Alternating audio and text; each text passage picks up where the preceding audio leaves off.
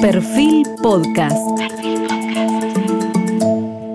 Bienvenidos. Estamos con el hombre de la semana y uno de los precandidatos a presidente de la República en las elecciones del año próximo, el jefe de gobierno de la ciudad de Buenos Aires, Horacio Rodríguez Larreta. Él nació en Buenos Aires el 29 de octubre de 1965. Se recibió de licenciado en Economía en la Universidad de Buenos Aires en el año 1988 y luego hizo un máster en Administración en la Universidad de Harvard en Estados Unidos. Fue gerente general del ANSES e interventor en el PAMI, director de la DGI a fines de los 90 y principios de este siglo. Fue fundador del grupo, el San Grupo Sofía, creado en 1993 por especialistas en políticas de función pública. De allí surgieron jóvenes que hoy ya no son tan jóvenes y que son personas importantes dentro de la política como Soledad Acuña, como Esteban Bullrich, como María Eugenia Viral, como Carolina Stanley, como Fernando Estrafase, por ejemplo.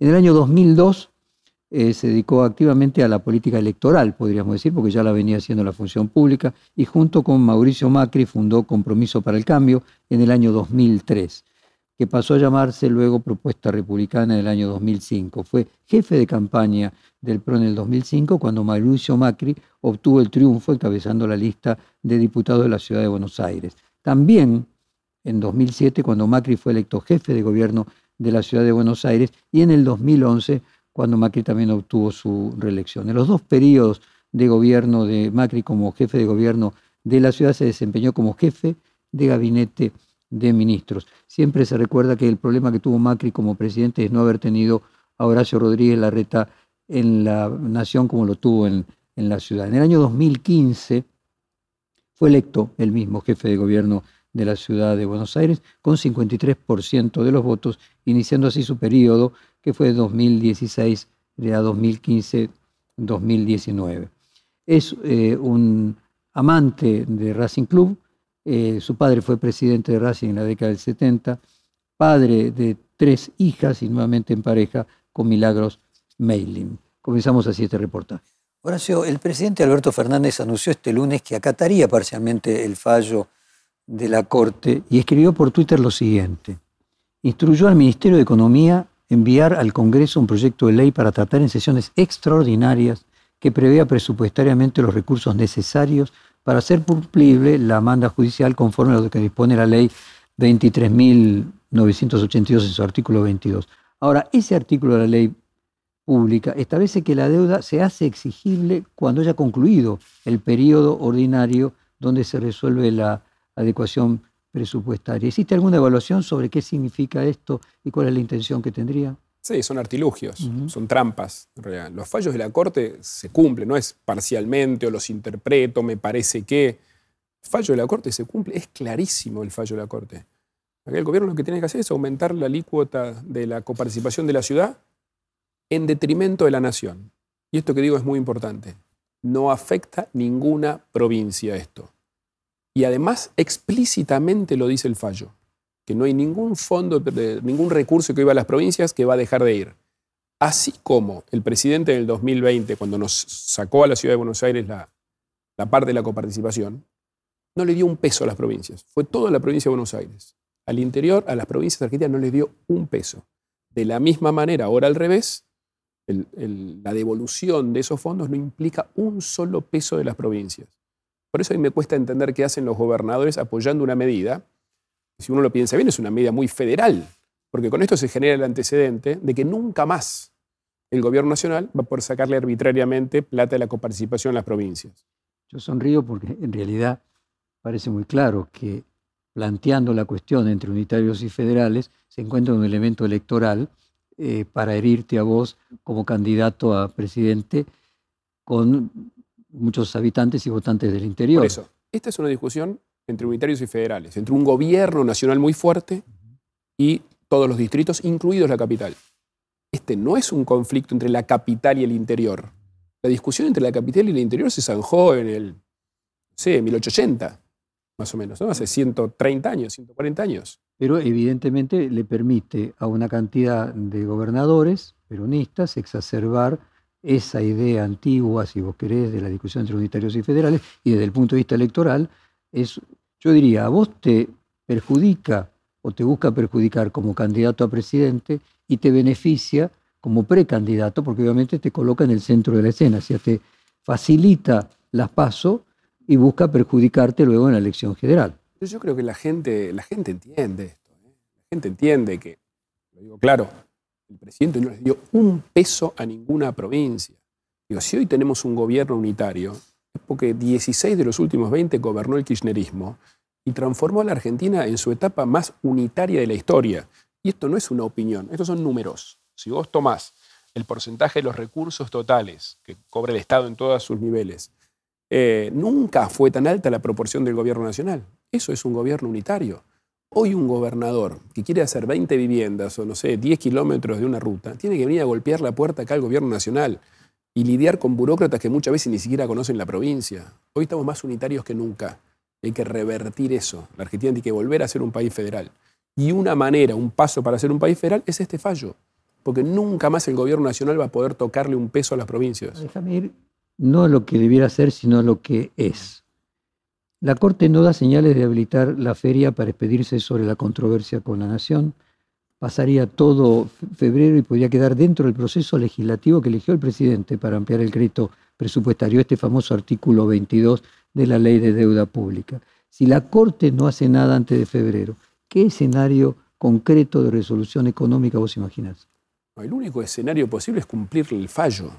Porque si no empezamos a discutir el cumplimiento de un fallo, no pasó nunca, Jorge, desde la vuelta a la democracia que un presidente haya desoído así olímpicamente un fallo de la Corte Suprema. Entonces, no, no hay lugar para la interpretación. el fallo es clarísimo. Al él recusar a los miembros de la Corte y al mismo tiempo plantear la necesidad de un tribunal de alzada, la apelación in extremis, ¿vos decís que queda fuera del Estado de Derecho o que hasta que no resuelva la Corte esa apelación del Poder Ejecutivo todavía está dentro del Estado de Derecho? Primero, las es un tema técnico este, ¿no? Pero las recusaciones se hacen antes de los fallos. Hacer una recusación después de que, el que, la, Corte falló. Eh, estamos fuera del Estado de Derecho hasta que el gobierno cumpla con el fallo de la Corte. Aún con el pedido este de la apelación en extremis. porque, son todos artilugios para no cumplir. Son artilugios. No, pero viste que en derecho los abogados tienen artilugios todo el tiempo. Mi pregunta es si son artilugios legales ¿O vos crees que no son legales? El hecho de que el presidente ya esté buscando artilugios para no cumplir es una señal, eh, una señal pésima señal para la Argentina. Jorge, ¿me explicás quién va a invertir un peso en este país que es tan necesario para generar laburo con esta inseguridad jurídica de un presidente que no cumple este fallo, que no cumple un fallo? Porque hoy es un fallo, mañana es otro y va a tener explicación para el tercero y se acabó la división de poderes en la Argentina. Es gravísimo. Eh, asesores jurídicos te dicen de que la apelación en extremis es eh, inconsistente desde el punto, o sea, no plantea una situación hasta que la Corte la rechace de que todavía no está vigente el fallo. La apelación no suspende los efectos del fallo, si querés ir a lo técnico, no suspende los efectos del fallo. No es suspensivo. Los funcionarios responsables de efectivizar esto, que básicamente son los del Banco Nación, y así lo dice el fallo de la, de la Corte, están incumpliendo una sentencia de la Corte. Por eso hicimos una denuncia penal el día de ayer a todos los funcionarios responsables de que el pago se efectivice. Y la responsabilidad está, o sea, la apelación, todos estos artilugios no suspenden la responsabilidad que tienen de hacer cumplir el fallo hoy. ¿Cómo crees que termina? ¿Cuál es tu evaluación desde el punto de vista de lo concreto? ¿Crees que el gobierno va a, el gobierno nacional va a pagar o que va a utilizar estos artilugios para no pagar? La Corte va a hacer cumplir su fallo y es el único resultado constitucionalmente o institucionalmente válido. Por ejemplo, un embargo en los fondos del Banco de Nación. la Corte va a hacer cumplir su fallo. Porque esto es un desafío a la Corte, ¿no? ya, ya, excede la discusión con la, con la ciudad. Fíjate el efecto que ha tenido en los mercados. ¿no? El dólar se fue para arriba, todo eso que afecta a la Argentina es producto de esta decisión del gobierno de incumplir un fallo. Después se corrige con los bonos, pero digo, el, el presidente de la Nación públicamente el jueves pasado dijo que no cumplía gravísimo. Horacio, ¿sentís que el interlote de Juntos por el Cambio no tuvo una posición común para defender el conflicto de la ciudad con la nación? Por ejemplo, la Unión Cívica Radical postergó los pedidos de juicio político, el diputado Tonelli lo presentó, igual Álvaro González jugó a la creación de una comisión investigadora. ¿Crees que hubo ahí falta de coordinación Puede haber habido falta de coordinación en el instrumento. Lo que seguro hubo un alineamiento de todos, de todos los bloques que forman el interbloque nuestro, de apoyar. Todos salieron a apoyar. Alguno apoyó de una manera, otro de otra, uno más rápido. El radicalismo hoy ratificó, Mario Negri ratificó que avanzan con el juicio político. Con lo cual, todos, fue unánime el apoyo. Puede haber habido alguna diferencia en el instrumento de apoyo. Déjame entrar en el tema, voy a llegar al lago escondido, pero quiero empezar con el atentado a la vicepresidente. ¿Qué pensás eh, sobre todo el conflicto alrededor del atentado a la vicepresidenta, de que el vallado que se puso sacado con la Policía Federal creó condiciones, la Policía de la Ciudad, creó condiciones para que pudiera producirse el atentado? Bueno, la, la, custodia de la vicepresidenta de la Nación y de los funcionarios nacionales es de la Policía Federal, eso está fuera de discusión. Pero además de eso, hubo un fallo esa misma semana, un par de días antes, de juez Gallardo pidiendo a la policía de ciudad que se abstenga de participar en, esa zona. Eso por si hubiera alguna duda. Eh, lo que sí creo, mirándolo más, eh, digamos, lo que yo considero importante, es que nos perdimos una gran oportunidad, Jorge. Esas son las oportunidades para llamar a la unidad de la Argentina. Hubiéramos estado todos. Yo salí a repudiarlo al minuto que me enteré. es una, digamos, es una situación tan grave, el atentado a una vicepresidenta, que era un, era un momento para dar un mensaje de unidad. Ahora, esa misma noche, ya a las pocas, el presidente arrancó con su mensaje de echarle la culpa a la oposición, a los medios, a los otros y buscar culpables por todos lados, y nosotros y ellos, y convocamos una plaza con los que nos apoyan, y terminaron una semana después en una misa, pero politizada. Yo creo que nos perdimos una oportunidad. Hay muchos países donde situaciones como estas han ayudado a la unidad, y hubiéramos estado todos. ¿Te preocupa el vínculo entre miembros de Revolución Federal y la empresa de uno de los miembros de la familia Caputo? No, para nada. No, tiene ningún asidero de nada eso. Es una mueblería, no tiene nada que ver. Nada que ver. Estoy convencido de eso. Entonces llegamos a llegar al caso del Lago Escondido. En el viaje de jueces y fiscales al Lago Escondido también estaba Marcelo Alessandro, tu ministro de Seguridad. ¿Te parece que fue un error de él haber ido? Es un viaje privado. No tiene nada que ver con su función como, como ministro de Seguridad de la ciudad. Por supuesto, Marcelo y todos en la Ciudad de Buenos Aires estamos a disposición de la justicia para que la justicia investigue si hubo algún delito de algún tipo. Yo no lo veo, pero, pero el viaje es un viaje totalmente privado, no tiene nada que ver su función. Bueno, la persona física siempre es privada, pero tiene una investidura. No, uno, va, uno hace viajes representando al gobierno, representando su función, no fue el caso. Un viaje no, no, claro, un viaje privado, sí. Por eso. No lo ve grave. Es un, fue un viaje privado, digo, no bueno, y ves grave que, por ejemplo, eh, miembros de tribunales, eh, Entiendo que Colini, de amigos de miles de, miles, de muchos años. No digo, ¿no te parece grave que, por ejemplo, una persona que instruyó la causa de vialidad de Cristina Kirchner viajara eh, junto con funcionarios de empresas privadas pagados por una empresa privada ¿No te genera una sensación en el caso que algo de los, no funciona? De los dos casos que son funcionarios de la ciudad, ellos se pagaron el viaje, tienen las facturas, ellos pagaron su parte, tanto de Alessandro como Maíquez, los dos mostraron que ellos pagaron su viaje. O sea que lo que aparece en los chats que se dieron a conocer, a vos te resulta inverosímiles. Primero de todo, lo más grave de todo, Jorge, es que hoy en la Argentina haya gente pinchando y espiando chats privados. Eso es gravísimo. Después podemos discutir, eh, después podemos discutir si el contenido es, si se verifica que es verdad o no. Ahí dicen que hay cosas que son editadas. La verdad que no sé cuán verdad es o no. Pues de ahí surgiría que en realidad no es que lo pagaron, que hicieron figurar que lo pagaban. Entonces a vos te puede quedar la sospecha de que lo que te dicen tus funcionarios pueda no ser así, puede ser que intentaron luego a posteriori hacer que pagaron algo que no habían pagado. obviamente si ellos se pagaron el viaje, no hay ninguna discusión acá. la sospecha termina cuando me muestran la factura. ¿Qué tengo que pensar que la factura es trucha? No entiendo. No. O sea, me muestran la factura de, con la fecha de ese momento y todo, de que pagaron el viaje. Entonces, el chat, que además fue conseguido de una forma totalmente ilegal, no sé si no está editado, me dicen que hay partes que están editadas, otras no, la verdad que no lo sé, pero... ¿Vos pondrías las manos en el fuego por Alessandro? Es que en realidad está a disposición de la justicia. O sea,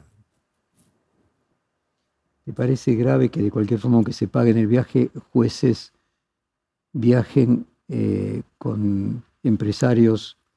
Eh, yo, tengo, Jorge, tengo amigos que son empresarios, tengo amigos que tienen roles en la sociedad, son relaciones de muchos años. No, no sé bien cuánto, hace cuánto se conocen ellos. Lo que sí sé es que no, no tiene nada que ver, el viaje no tuvo nada que ver con su función como ministro de la ciudad.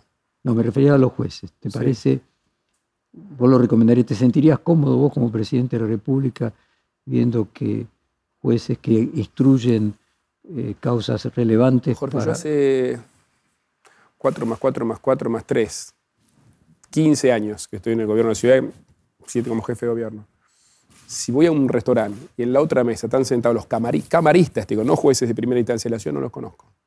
yo soy, pero muy extremo en eso. ¿no? Conozco al Tribunal Superior porque una vez por año me invitan a, un almuerzo, voy protocolar y todo, pero no... No soy una opinión entonces a lo que yo estoy diciendo. Sí, a ver, te digo cómo actúo yo. Yo soy extremadamente, eh, digamos, de mantener las, las distancias, pero en mi caso yo soy jefe de gobierno, yo represento el Ejecutivo, el Poder Judicial, digo, Ahí es donde tiene que haber la división de poderes. Se rumorea que no se llegó a hacer la última sesión de la legislatura porteña para evitar la discusión nuevamente de un eventual periodo de juicio político del Frente de Todos al ministro de Justicia y al fiscal. No, la última sesión no se hizo porque el kirchnerismo boicoteó la sesión para bajar los impuestos. Nosotros, yo cumpliendo con mi palabra que dije en el 2020 cuando sacaron los fondos, dije que si devolvían los fondos, bajábamos impuestos. Para cumplir con mi palabra se diste una ley de la legislatura. La mandé al día siguiente del fallo, por eso había que tratarla sobre tablas, eso requería una mayoría especial. El kirchnerismo no acompañó la, la sesión para la baja de impuestos. Obviamente lo vamos a hacer igual. En una sesión que no sea una sesión especial, tenemos los votos para hacerlo, con lo cual el compromiso está obviamente a partir de que se concrete la transferencia de los ¿Y no había ninguna posibilidad de que hubiera votos suficientes para pedirle a D'Alessandro eh, un juicio político? No, no, no, ninguna posibilidad. No, ninguna eh, posibilidad. Hay un legislador del Frente de Todos, porteño, Claudio Morresi, que denunció en octubre que usaba fondos de la ciudad en tu candidatura presidencial a partir de la creación de un programa de clínicas deportivas que se lleva adelante en otra jurisdicción del país. ¿Qué, ¿Qué le respondes? la verdad que no conocía la denuncia en particular. Todo que investigue la justicia. Yo no tengo ningún problema. Gobierno en la ciudad hace muchos años. No he tenido jamás una causa de corrupción, de caso de nada, de nada, de nada, y que investigue toda la justicia. Todos los gastos de la ciudad están prolijamente presentados en la web de la ciudad. Tenemos un nivel de transparencia total. Todo el que tiene dudas. Y hay un tema que fue controversial. En el mes de julio, a raíz de una investigación periodística, supo que el canon que cobraban las dos empresas que acarreaban autos por infracción, las famosas grúas, eh, estaba vencido, pero a partir de ahí se hicieron una serie de averiguaciones. El auditor general de la Ciudad de Buenos Aires afirmó que en media hora de grúa se recaudaban los 55 mil pesos de canon mensual que hacía casi seis meses en la ciudad no se había hecho cargo de los acarreos. ¿Qué, ¿Qué opinión tenés? ¿Por qué pasó eso? es, es un servicio que está contratado de, creo que hace tres o cuatro gobiernos anteriores, Tres o cuatro gobiernos anteriores. Nosotros, cuando digo nosotros, creo que la primera vez, no sé si la primera y la segunda, pero ya tres o cuatro veces, tres seguro, creo que hubo una cuarta iniciativa de eh, licitarlo. Todas las veces pasó por la legislatura. Eh, y las tres primeras la justicia la volteó, por presentación de uno, del otro, claramente beneficiando a los actuales. Nosotros en un momento pusimos un límite hace unos meses diciendo que, bueno, si no se concretaba la adjudicación para los nuevos, o sea, la licitación está en marcha. Está en marcha la licitación, abrimos las zonas para que la ciudad se divida en más eh, áreas, para que haya más, más participantes y no sean solo dos. Eh, y está avanzando la licitación. Pero para que no nos hagan esto de seguir estirándola para siempre, porque lo que le conviene a los que están dando el servicio de tirarla para siempre es que lo sacamos. O sea, lo hicimos cargo de parte del Estado. Con lo cual ya no tienen más la motivación de patear y patear. Eh, los precios del, servicio vienen del contrato original con las redeterminaciones producto de la inflación que se vienen dando. ¿Viene de la alianza? Viene, para serte sincero, sí, viene del, creo que es del gobierno de Ibarra. Sí, sí, anterior, anterior a Mauricio, anterior, Tellerman fue el anterior a Mauricio, antes eh, creo que el gobierno entender estos nuevos eh, funcionarios que ingresás al gobierno de la ciudad. ¿Hay una derechización al traer a Waddle Wolf y a Cynthia Hutton al gobierno de la ciudad? No, no, para nada, para nada.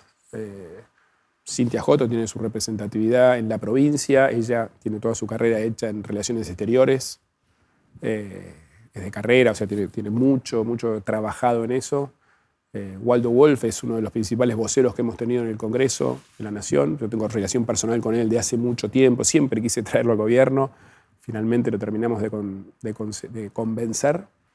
Martín Redrado no dirías que es un economista de derecha. No, no, me refiero a estas dos personas. Después decía, bueno, y los Pinato para equilibrar en otro sentido con Cintia Houghton, Redrado para... Bueno, por eso, pero sigamos. Aún en esa, si querés, en esa, lo que para mí es una simplificación de ubicar del lado de la izquierda a la derecha, como vos tomás los cuatro, es más o menos equilibrado también. No, no es que todos tienen un mismo perfil. Tu, tu, planteo es, vos equilibrás, decís, bueno, como estoy colocando... No, no, al revés, es que no lo, no lo decido en función de eso, lo decido en función de las capacidades de cada uno. obviamente cada uno tiene sus capacidades. Martín Redrado es uno de los economistas más prestigiosos de la Argentina hace muchos años. Eh, Silvia Los Penato es muy reconocida, es de las, hoy de las ah, diputadas vos más a Silvia Los Penato a Cintia Hutton y parece el agua del aceite, ¿no?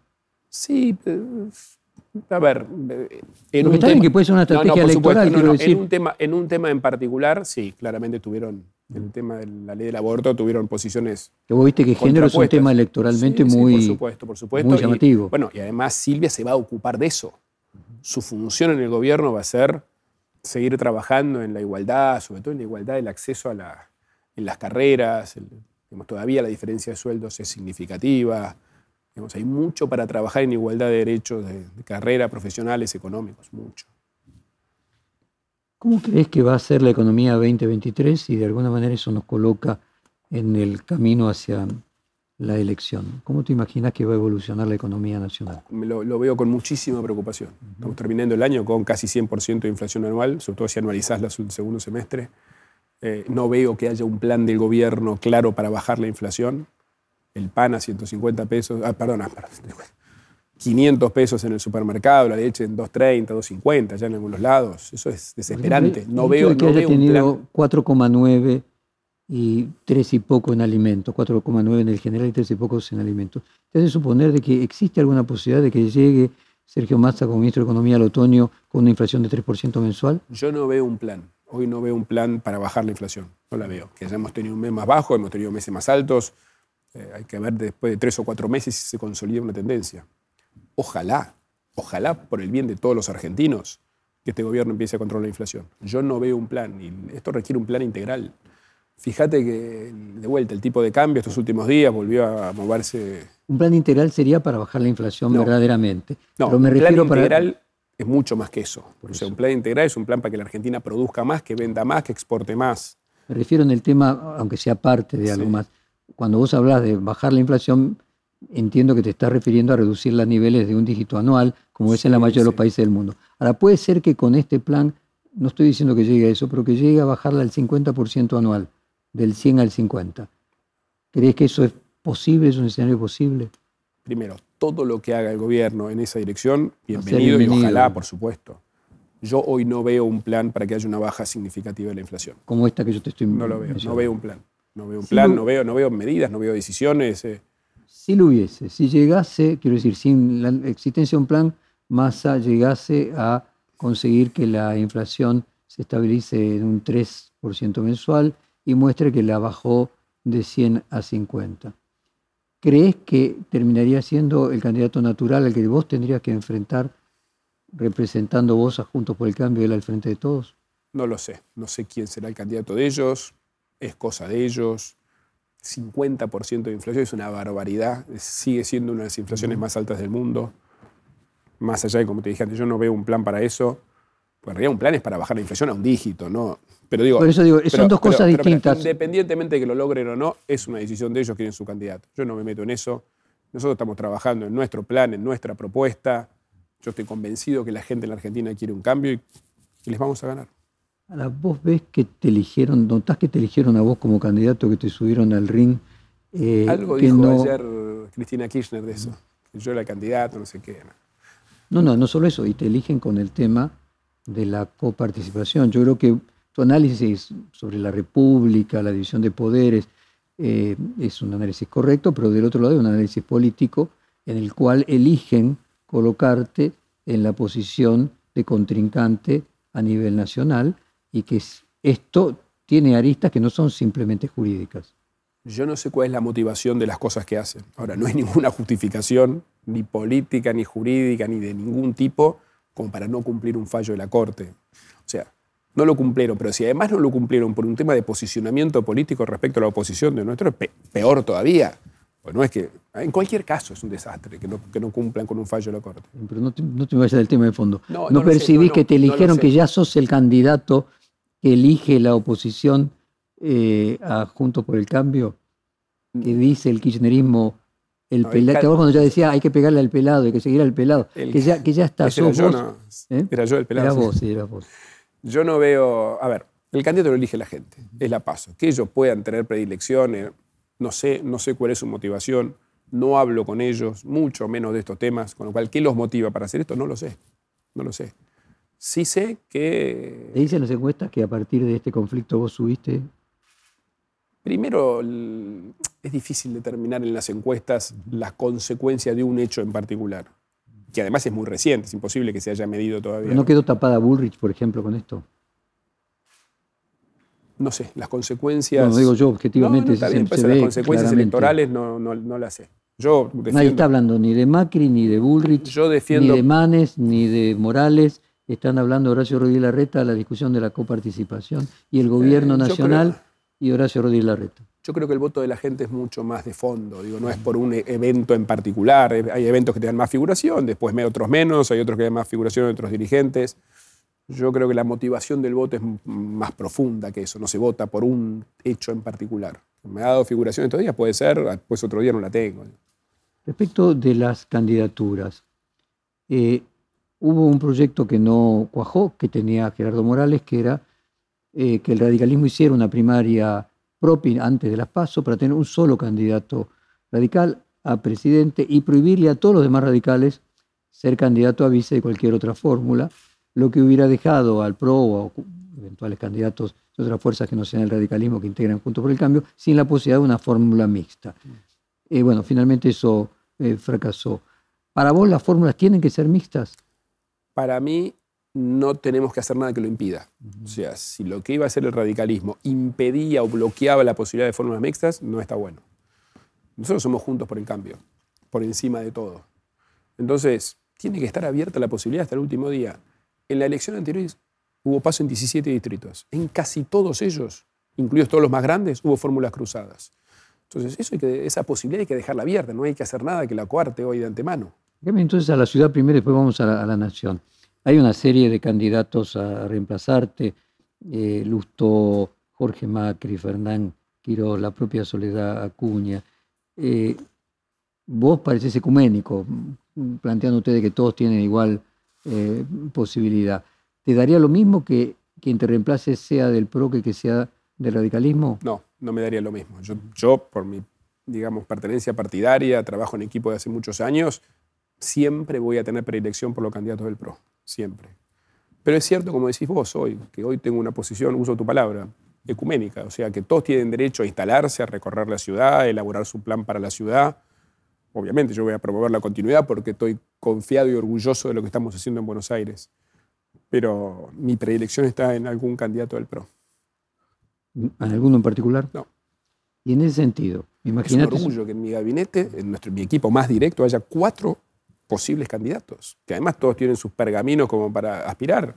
Mencionaste a Soledad Acuña, es, quien enfrentó al gobierno nacional y mantuvo las escuelas abiertas en la capital, con todo el país cerrando las escuelas. Jorge Macri fue un muy buen intendente exitoso en Vicente López. Fernán Quiroz es quien mejor enfrentó el, virus, fue una situación dificilísima, lo manejó con una, digamos, con una coherencia, con un temple. Y eh, Manuel Ferrario, una figura más joven, no es quien conduce hoy la legislatura de la ciudad y lo está haciendo muy bien. Para mí es un orgullo enorme.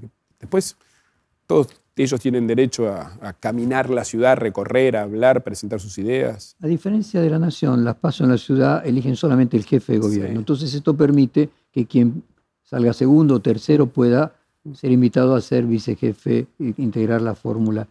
Eh, en ese sentido, ahí sí ves que sería conveniente que hubiera luego fórmula cruzada, es decir, por ejemplo, si Lustó, déjame imaginar una hipotética situación, fuera el que saca más votos, Quirós sea el vicejefe, ¿Ahí sí te parece que contribuiría a afianzar Juntos por el Cambio? Primero me parece bueno el sistema. Me parece que es bueno en, naciones diferentes, fórmula cerrada. Me parece que eso da más apertura a un gobierno más de coalición, que es lo que yo creo que la Argentina necesita. No, es que estoy sugiriendo cambiarlo para el gobierno nacional, porque por definición yo estoy en desacuerdo de cambiar unos meses ahora. Sí. Pero pensando en el futuro, que es un buen, un buen sistema, y ayuda, ayuda a la eventualidad de crear un gobierno de coalición. Ayudaría, sí.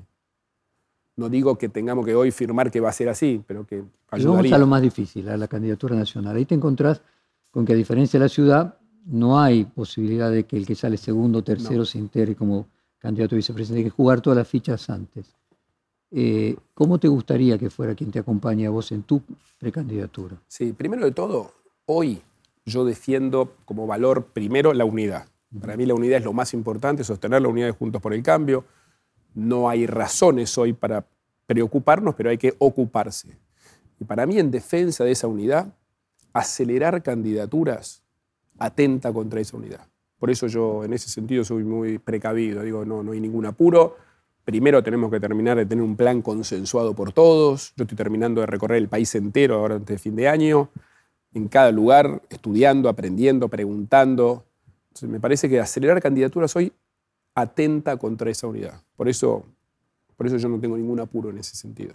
Sí, obviamente, estoy trabajando, quiero ser parte de la generación que cambie la Argentina y eso requiere mucho trabajo previo, conocer, estudiar. Yo soy muy planificador, muy obsesivo del, método, de la gestión.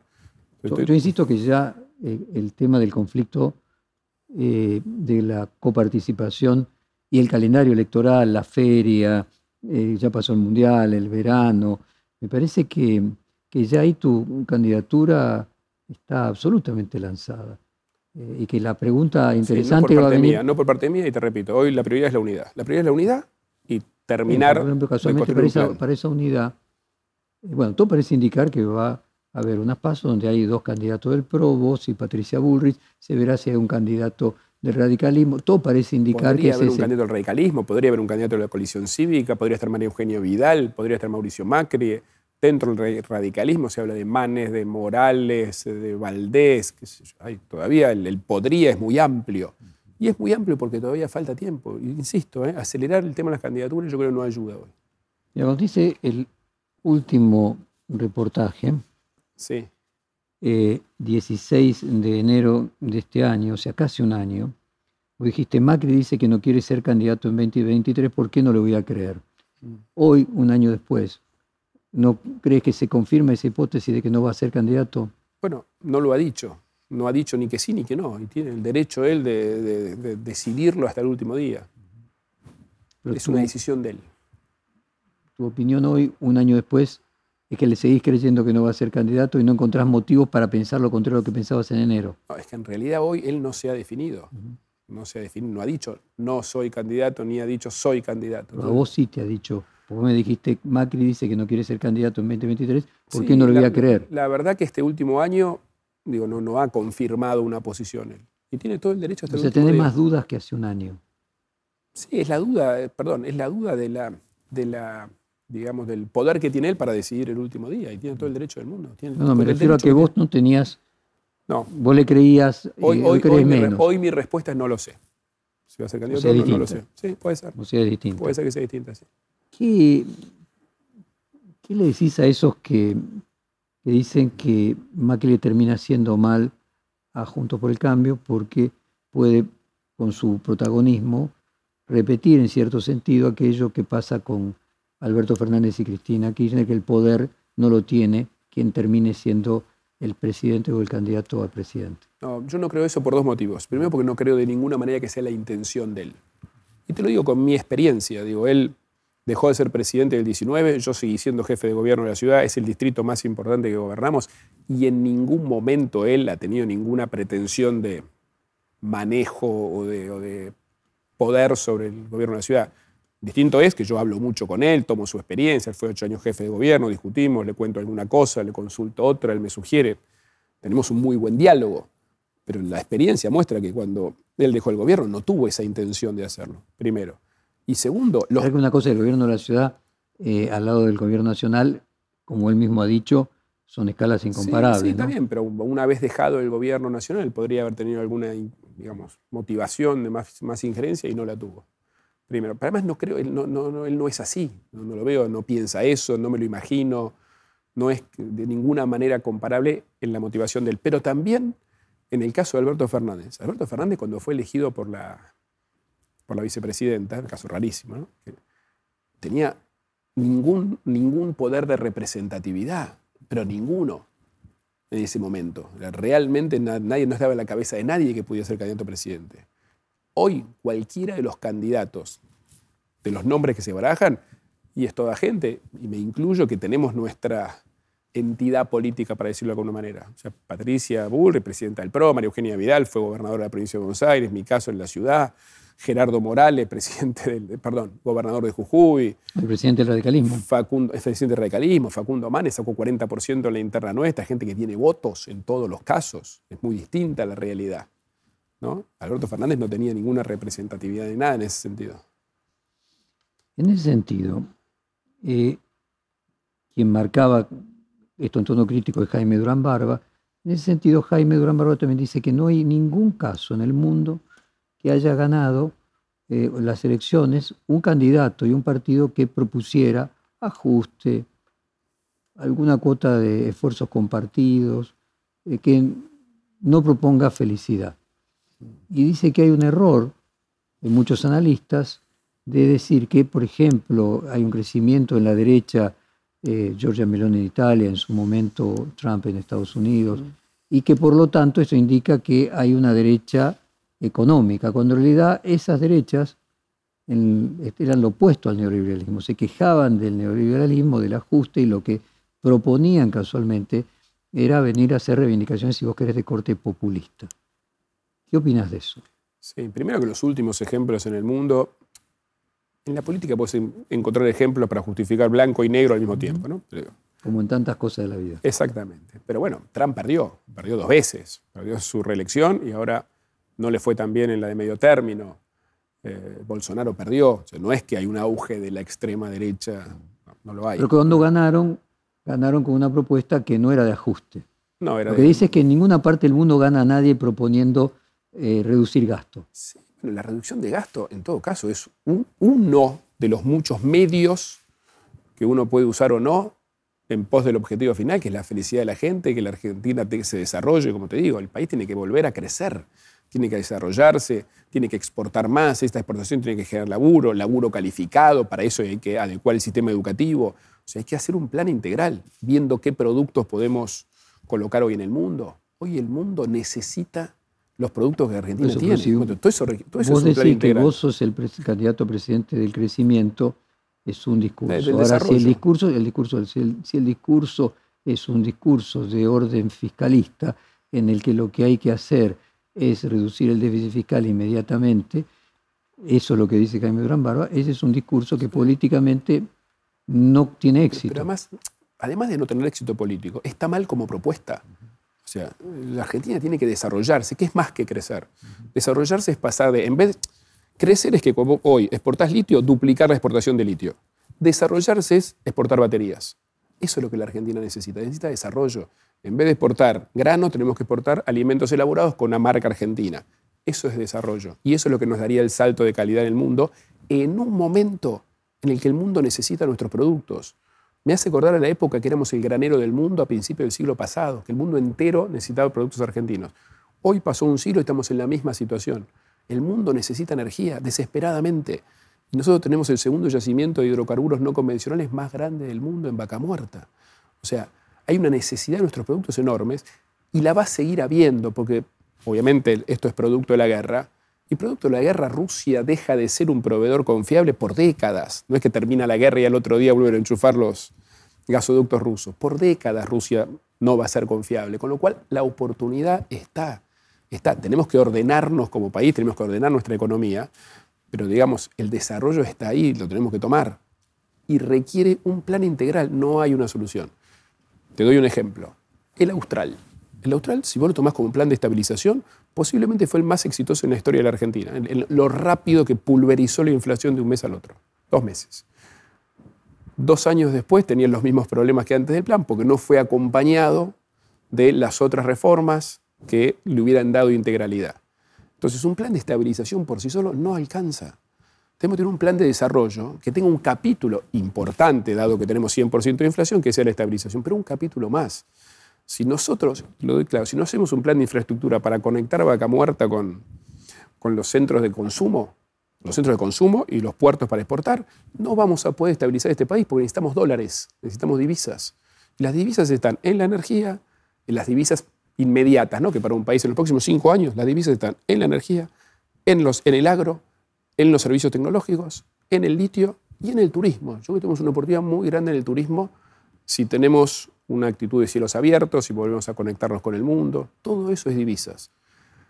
Hoy es razonable, razonable y ambicioso, pero razonable pensar que en un periodo de gobierno, digamos seis años para ser un poquito más conservadores, en seis años debemos estar duplicando las exportaciones argentinas. Si vos haces eso, se acabó el problema del tipo de cambio para siempre. Y uno de los principales factores de inestabilidad, que es la política cambiaria, deja de estarlo. Por eso te digo que la estabilización o la lucha contra la inflación requiere un plan integral. Es que me hace acordar, eh, Fidel Castro decía en su época a los cubanos que se iban a Miami que eran libres de irse a Miami a limpiar baños y morirse de hambre. Y Keynes decía, bueno, en el largo plazo vamos a estar todos muertos. Para una persona que tiene ingresos mínimos, que la Argentina seis años después sea una Argentina mucho mejor, no le resulta una alternativa porque su problema es sobrevivir ese año. Entonces mi pregunta es, para el primer año, ¿qué es lo que vos le proponés o qué le vas a proponer en la campaña? Para el primer, el sexto todo bien, pero ¿y el primer año qué va a pasar con la sociedad argentina? Yo creo que el primer año haciendo las cosas bien, rápido e integralmente. Déjame insistir, porque si no hay un plan integral, no, es un parche esto. Eh, nosotros podemos aspirar a, al final del año, tener una clara, y una clara tendencia a la baja de la inflación. Esa es la clave. Si nosotros no estabilizamos, nadie va a invertir en la Argentina y no hay desarrollo que valga. Ahora, si no nos desarrollamos, no hay estabilización que se sostenga. Son las dos y ese plan, a tu juicio, tendría que tener componentes heterodoxos que minimizaran los daños que le va a producir a las personas, eh, porque la eliminación de la inflación implica la reducción del déficit fiscal, porque la inflación financia ¿Cómo resolvés el problema de la inflación y al mismo tiempo no atacar el problema del consumo y del crecimiento? Primero, el daño ya sucede. Pues si no pareciera que un plan va a generar. No, no, el daño lo tenemos hoy. 100% de inflación es un daño monumental, especialmente a la gente más humilde y que menos tiene, que son las que más tienen que consumir todo su sueldo y cada día cuesta más. Con lo cual, el daño ya está. No es que se va a generar un daño, el daño ya está hoy y es gravísimo gente que no puede proyectar al día siguiente, comerciantes que no saben a qué valor vender porque después no pueden reponer. El daño hoy ya es gravísimo. Entonces la pregunta es qué tenemos que hacer para ir reduciendo ese daño. Y la manera de reducir ese daño es reducir la inflación. Es el más regresivo de los impuestos, la inflación, el más injusto de todos los impuestos, una forma de impuesto. Entonces, yo creo que es factible. Y no, no, no quiero empezar con esto de decir una cifra para que después me digan que si llegaste o no. O sea, nosotros haciendo bien las cosas debiera haber en un plan integral una clara tendencia a la baja de la inflación al final del primer año. Y esa es la mejor manera, le está sacando a la gente el impuesto más injusto de todos. A ver, para una persona... a reducir el daño que ya existe hoy. ¿eh? Para el votante que no es de Junto por el Cambio, que al mismo tiempo, una vez que quien le toque gobernar haya ganado, necesitará juntar una parte de los que no lo votaron, que lo apoyen para llevar adelante el plan. Por supuesto. Lo importante, la inflación obviamente es un problema, pero lo más importante es la ecuación entre cuánto aumentan sus ingresos, mm. sean salarios en blanco, en negro, jubilaciones, subsidios, qué porcentaje aumentan sus ingresos versus qué porcentaje aumenta la inflación.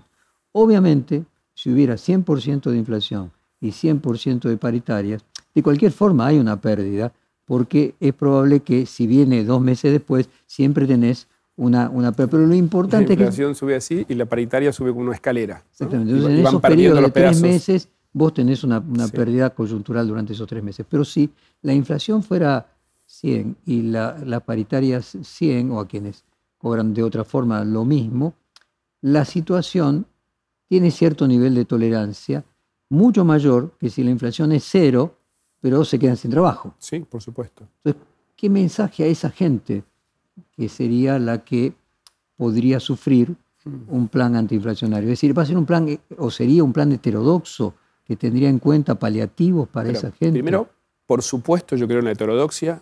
Tengo hasta sangre desarrollista y el desarrollismo es heterodoxo, por definición. desarrollismo promueve el crecimiento de sectores estratégicos eh, con las medidas que haya que tomar. Yo no creo en los dogmatismos de ningún tipo. Ahora, no minimices el impacto que tiene esta famosa retraso en el aumento de los sueldos. Es dramático eso. al tercer mes que vos no, cuando llegas al tercer mes... Cuando es 100% empieza a ser dramático. Cuando es 25%... No es, tan grave, por supuesto. 100%. Hoy con 7% por mes, en tres meses tenés 25% perdiste tu sueldo. Por más que te lo recuperen, esos meses en el medio lo perdiste. Entonces, al reducir la inflación del 100 al número que digas, no, no quiero tomar un compromiso. Imagínate que arrancas en el 50. Ponele que es 50. Bueno, tenés la mitad de ese impacto. Es una recuperación del salario real muy grande, justamente porque el salario la corre de atrás. Y tres meses es, optimista. En algunos paritarios es seis meses. Imagínate seis meses al 5% todavía. Perdiste medio sueldo. Entonces, esto de que el sueldo la corre de atrás con inflación alta es dramático para la gente. el solo hecho de bajar la inflación te va cortando mucho ese costo. De, un, de vuelta, de un daño que hoy ya existe. No es que el plan va a generar daño. Y después, el plan tiene que ser integral. La inflación hoy es dramática para la gente, pero para el que vive en la provincia, en el conurbano de la provincia de Buenos Aires, no puede salir a la calle porque tiene miedo que lo maten. Que es igual de grave que la, que la inflación, que es la inseguridad en muchas zonas del país. Estuve en Córdoba hace tres semanas, me impresionó. Yo uno, no hubiera dicho que Córdoba era la zona más insegura. Es en San Francisco, pero ciudades intermedias, pero aterrado, la gente tiene miedo. Ni te hablo del caso de Rosario, Santa Fe. Entonces digo, también hacer un ataque fuerte al tema de la inseguridad hacia el bienestar de la gente garantizar escuelas abiertas. Este gobierno cerró escuelas. Andá Chubut, Chubut, tú tenés clase hace años o tenés erráticamente. entonces, la inflación la puse yo mismo como una gran prioridad, pero no es lo único. Por eso es la integralidad del plan. A ver, Horacio, hay un hecho objetivo. Cuando asume el gobierno de Cambiemos, la distribución del total del producido entre el capital y trabajo le daba al trabajo 40 y poco por ciento, 43 por ciento. Y cuando termina el, gobierno de Cambiemos, eh, había perdido un 15 por ciento esa participación. Es un hecho objetivo, lo ves. en Estados Unidos son la misma estadística, no hay ninguna, ninguna discusión. Es, es lógico que le quede un porcentaje importante de la sociedad la idea de que Cambiemos te baja los sueldos, mm. que Cambiemos te ajusta, que Cambiemos te trae inconvenientes económicos, que a lo mejor le soluciona la vida al comerciante, si tal cosa fuera, pero el recuerdo que hubo es un recuerdo negativo. ¿Cómo se contrarresta eso eh, de una manera que resulte convincente? que eso es diferente vos económicamente a lo que fue el gobierno de Cambiemos. Agrandando la torta, agrandando la torta, más allá del porcentaje que te toque de esa torta. Si vos agrandás la torta, todos se llevan más. Y acá el desafío en la Argentina es volver a agrandar la torta. Hace años que no tenemos periodos de crecimiento sostenidos y hoy tenemos toda la oportunidad para eso. Entonces, antes de, antes de discutir la distribución, trabajemos juntos para agrandar la torta. Agrandar la torta requiere muchas cosas que hay que hacer. Como te decía, tenés que tener una acción diplomática fuerte para poder vender tus productos en el mundo, que hoy los necesita. Tenés que construir la infraestructura. O sea, claramente hoy la venta de granos y alimentos representa el 70% de la, de la exportación argentina. Las barcazas salen por la hidrovía más o menos al 50%, porque no se hizo el calado y si no se hunden más. No te podés sacar el gas.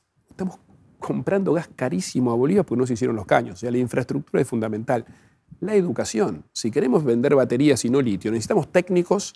Entonces, yo, por ejemplo, soy de los que cree que la mejor inversión sería en educación, pero lo que te dicen muchas personas que se dedican al tema social es que, bueno, la alimentación y no la educación es el primer problema, porque con la educación las personas van a lograr salir de la pobreza en 3, 4 años, pero si no se alimentan. Entonces, mi pregunta bien concreta, ¿vos le podés decir a los votantes que sea cual fuera la distribución entre capital y trabajo que te encuentres, eventualmente sos presidente el 10 de diciembre de 2023, al año, al 10 de diciembre de 2024, no va a haber empeorado? yo le puedo decir seguro que vamos a estar en camino al año de agrandar la torta. Si agrandamos la torta, todos se llevan más. Y la discusión de la distribución es una discusión de segundo orden. O sea que nosotros vamos a trazar el camino yo no te puedo garantizar que al fin del primer año matemáticamente... la pregunta es que no haya empeorado, que la gente de menos recursos, que son las que viven del mundo del trabajo, mm. al cabo del primer año no hayan empeorado. te respondo con hechos. A mí me gusta, yo soy más de los hechos que de hablar. Era la inversión que hemos hecho en la ciudad de Buenos Aires, inversión de recursos en la ciudad de Buenos Aires para mejorar la calidad de vida de la gente que vive en las villas.